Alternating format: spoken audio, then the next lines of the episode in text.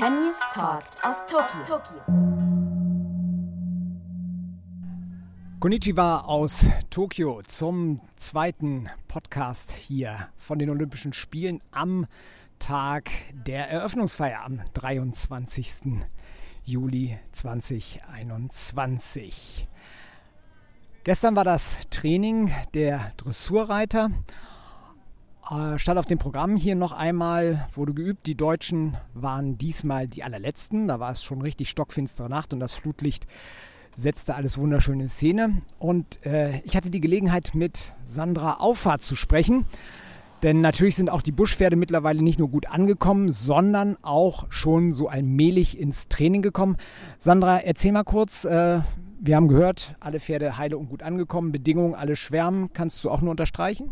Ja, auf jeden Fall. Das ist unglaublich schön hier. Wir hatten super Bedingungen. Die Ställe sind toll, gut klimatisiert.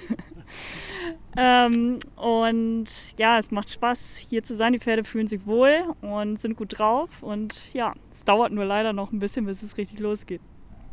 Ähm, ich habe das gerade schon kurz mit dir besprochen. Ihr seid wirklich in einer großen deutschen Stallgasse. Genau, wir sind alle zusammen. Die Springpferde werden auch noch dazukommen. Ist auch ganz schön so, ähm, ja, für das Teamgefühl. Und wir haben ja ansonsten nicht so wirklich die Chance, andere Athleten ja, kennenzulernen und auch zu treffen. Von daher ist das schön, dass wir zumindest als Reiter zusammenstehen. Das stimmt, du kennst ja auch das Gefühl olympisches Dorf, äh, denn du warst, glaube ich, schneller als Usain Bolt, wenn ich mich richtig erinnere, oder? Ja, genau. In London hatte ich die Chance, ihn einmal beim äh, auf den Weg zum Frühstück zu überholen. Ähm, ja, ansonsten klar, strenge Bedingungen, das ist die Pandemie, da kann man nichts machen. Äh, wie, wie laufen eure Tage so allgemein ab? Heute habt ihr das zweite Mal schon geritten. Ähm, wie fühlen die Pferde sich an? Was habt ihr gemacht? Was für Training stand an? Die Möglichkeiten sind ja irre. Also es gibt eine Rennbahn mit, ich glaube, zwei verschiedenen Untergründen, habe ich gesehen. Ne? Und äh, es ist ein Wasserhindernis aufgebaut. Genau, jeder hat am Ende so ein bisschen seinen individuellen Plan. Also ich habe gestern ein ganz, ganz lockeres Training nur gemacht nach dem Flug auf der Rennbahn. Einfach so ein bisschen schön locker getrabt und galoppiert. Und heute das erste Mal ähm, mit Johnny ein bisschen Dressur geritten auf dem Viereck. Auch schon so ein bisschen äh, unter Lichtbedingungen, sag ich mal. Und ähm, ja, fühlte sich gut an.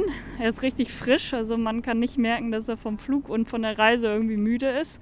Von daher bin ich ganz guter Dinge. Morgen wollte ich so ein bisschen galoppieren ähm, und dann die Tage auch noch mal ein paar Sprünge machen, das Dressurtraining immer wieder dazwischen einbauen, sodass wir echt wirklich schöne Abwechslung haben. Das Tolle ist ja, das ist ja hier so eine Wohngegend. Also wenn man durch Tokio fährt, also ich war erschlagen. Ich habe noch nie so viele hohe Häuser über Kilometer gesehen. Hier ist das so ein bisschen freundlicher, wirklich äh, wahrscheinlich auch eine bessere Gegend, unterstelle ich mal so, wie die Häuser hier aussehen. Und das Tolle ist, hier ist ein Park, also das heißt nicht nur Equestrian Park, das ist ein richtiger Park und die können auch richtig grasen und alles, das nutzt ihr auch.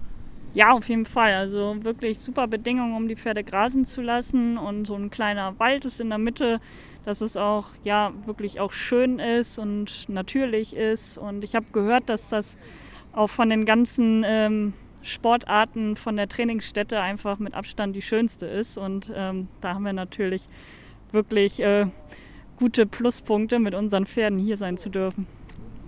Wie ist der Alltag so? Klar, morgens wird gefüttert, ähm, aber so zwischen den Disziplinen. Also ähm, es ist kein Zufall, dass du dir jetzt nochmal das Training der Dressurreiter hier angeguckt hast, oder? Nein, man kann natürlich immer was lernen und ähm, so viel Programm ist im Moment ja auch einfach noch nicht. Deswegen nutze ich persönlich schon die Zeit, um jetzt auch sich einfach auch nochmal so ein bisschen zu erholen und so ein bisschen die Ruhe zu genießen. Und, ähm, aber es macht auch unglaublich viel Spaß, den Dressurreitern so ein bisschen über die Schulter zu gucken und sich das ein oder andere vielleicht auch noch abzugucken.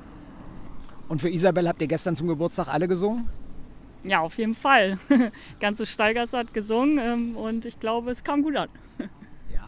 Was machen deine anderen Kollegen? Also ich frage sie morgen oder im Laufe der Tage natürlich auch, aber die anderen sind auch alle fit, klar. Ähm, jeder sein individuelles Programm. Du hast gesagt, morgen steht so ein bisschen Galopp an. Äh, weißt du, was die anderen so vorhaben?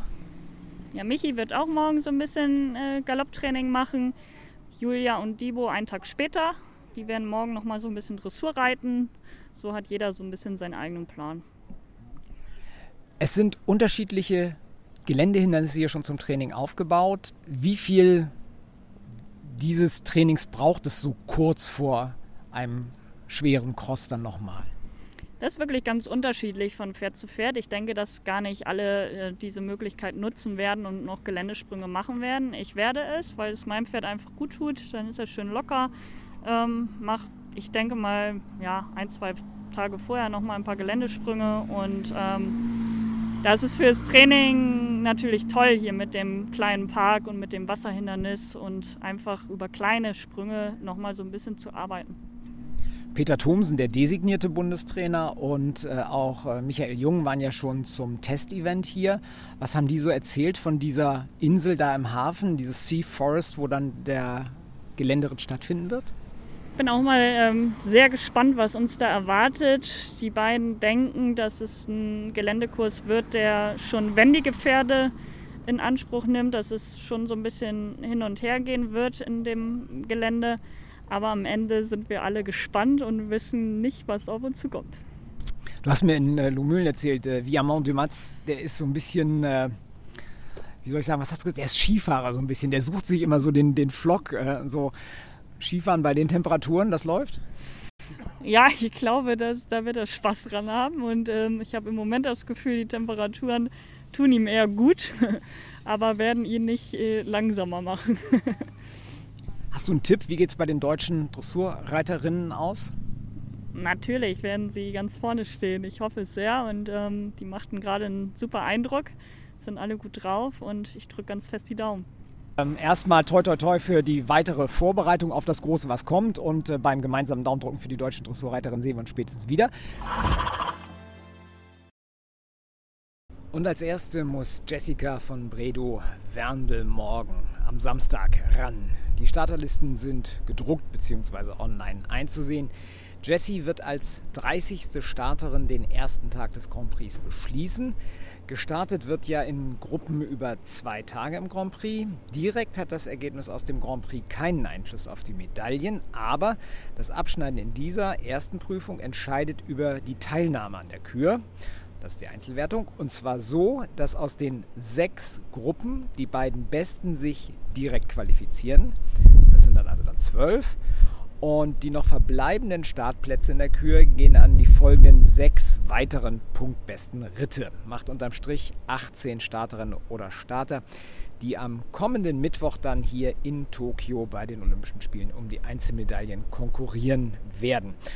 Heute Morgen im Reitstadion war der Wettcheck. Die deutschen Pferde haben einen blendenden Eindruck hinterlassen, kann man nicht anders sagen. Kann also wirklich losgehen. Jessie ist morgen um 21.42 Uhr Ortszeit. Das ist dann Viertel vor drei in Deutschland am frühen Nachmittag dran. Ich habe vorhin kurz mit ihr sprechen können. Ich wollte wissen, wie es sich anfühlt, wenn der erste Olympiastart kurz bevorsteht.